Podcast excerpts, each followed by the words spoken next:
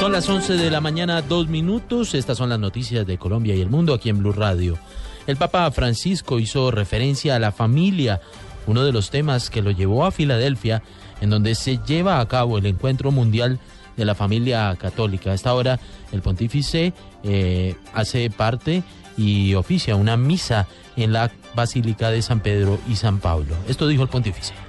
Durante esos días del encuentro mundial de las familias, les pediría de modo especial que reflexionen sobre nuestro servicio a las familias, a las parejas que se preparan para el matrimonio y a nuestros jóvenes. Sé lo mucho que se está haciendo en las iglesias particulares para responder las necesidades de las familias y apoyarlas en su camino de fe. Les pido que oren fervientemente por ellas, así como por las deliberaciones del próximo sínodo sobre la familia. Esto dijo el pontífice. En otro escenario, también en Estados Unidos, el presidente cubano Raúl Castro pidió ante la Organización de las Naciones Unidas en Nueva York el fin del embargo estadounidense a Cuba al considerar que esa política es el principal obstáculo para el desarrollo económico de su país. El dirigente cubano dijo que el restablecimiento este año de las relaciones diplomáticas entre los dos países constituyen un importante avance, pero recordó que persiste el bloqueo económico, comercial y financiero contra Cuba por más de medio siglo y que 188 países de la ONU demandan ponerle fin a esa política. Noticias nacionales desde el partido de la U aseguran que más allá de los anuncios del gobierno sobre el acuerdo con las FARC en materia de justicia, será el Congreso de la República en donde se decidan los mecanismos y las penas que recibirán los guerrilleros ante una eventual firma de paz. Información con Simón Salazar.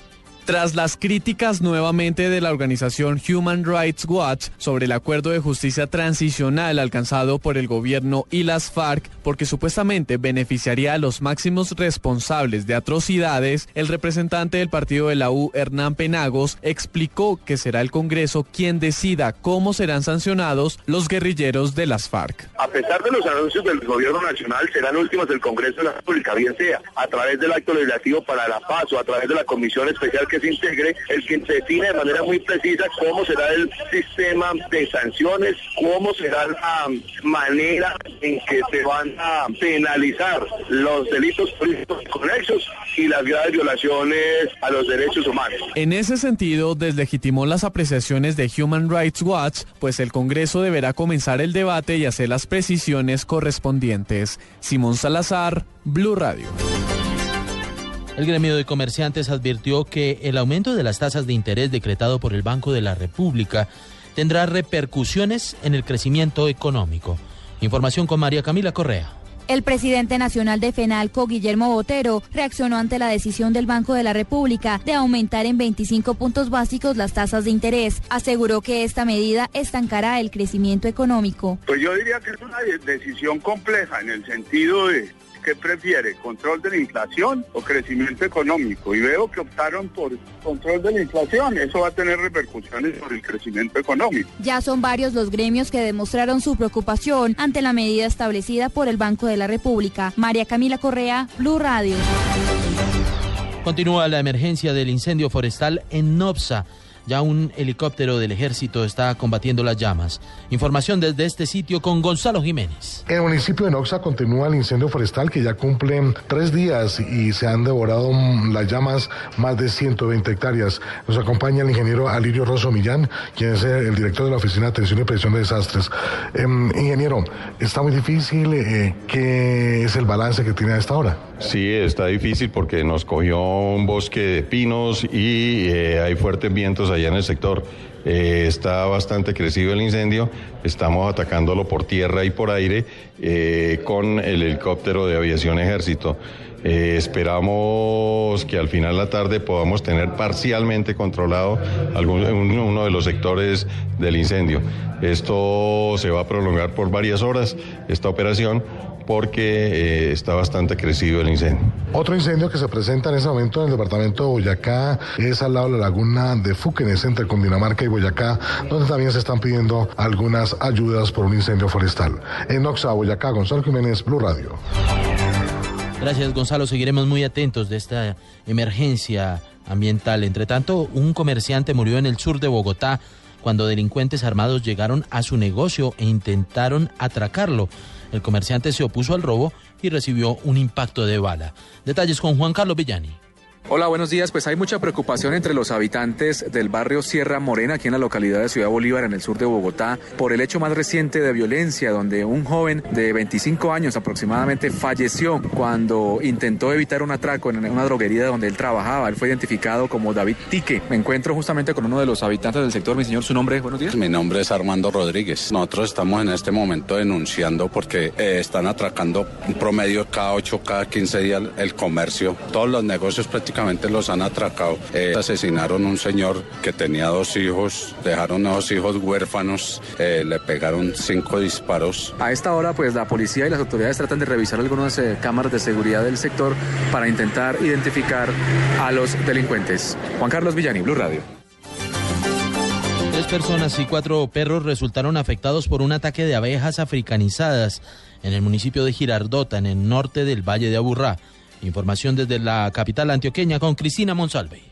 La emergencia fue atendida por los bomberos del municipio de Girardota, que trasladaron a un centro asistencial a dos de las personas que resultaron más graves por las picaduras. Además, realizaron la inspección para garantizar que no se registraran más ataques de abejas, según explicó el subcomandante del Cuerpo de Bomberos, Carlos Cataño. Se le informa a la institución sobre un ataque de un enjambre de abejas en la vereda La Meseta del municipio de Girardota y las personas estaban encerradas en una vivienda. Dos de ellas, las más, los más complicados, fueron trasladados al Hospital San Rafael en un vehículo de servicio público en un taxi. También fueron picados varios animales, entre ellos cuatro perros, los cuales pues tuvieron que ser intervenidos porque tenían fiebre y, malestar y vómito, porque pues, las picaduras fueron múltiples, fue un ataque bastante masivo, fueron muchas abejas las que atacaron esa vivienda. Los organismos de emergencias del municipio están en alerta debido a que en los últimos días se han registrado varios ataques de abejas de este tipo. En Medellín, Cristina Monsalve, Blue Radio mucha atención cuando son las 11 de la mañana, 9 minutos.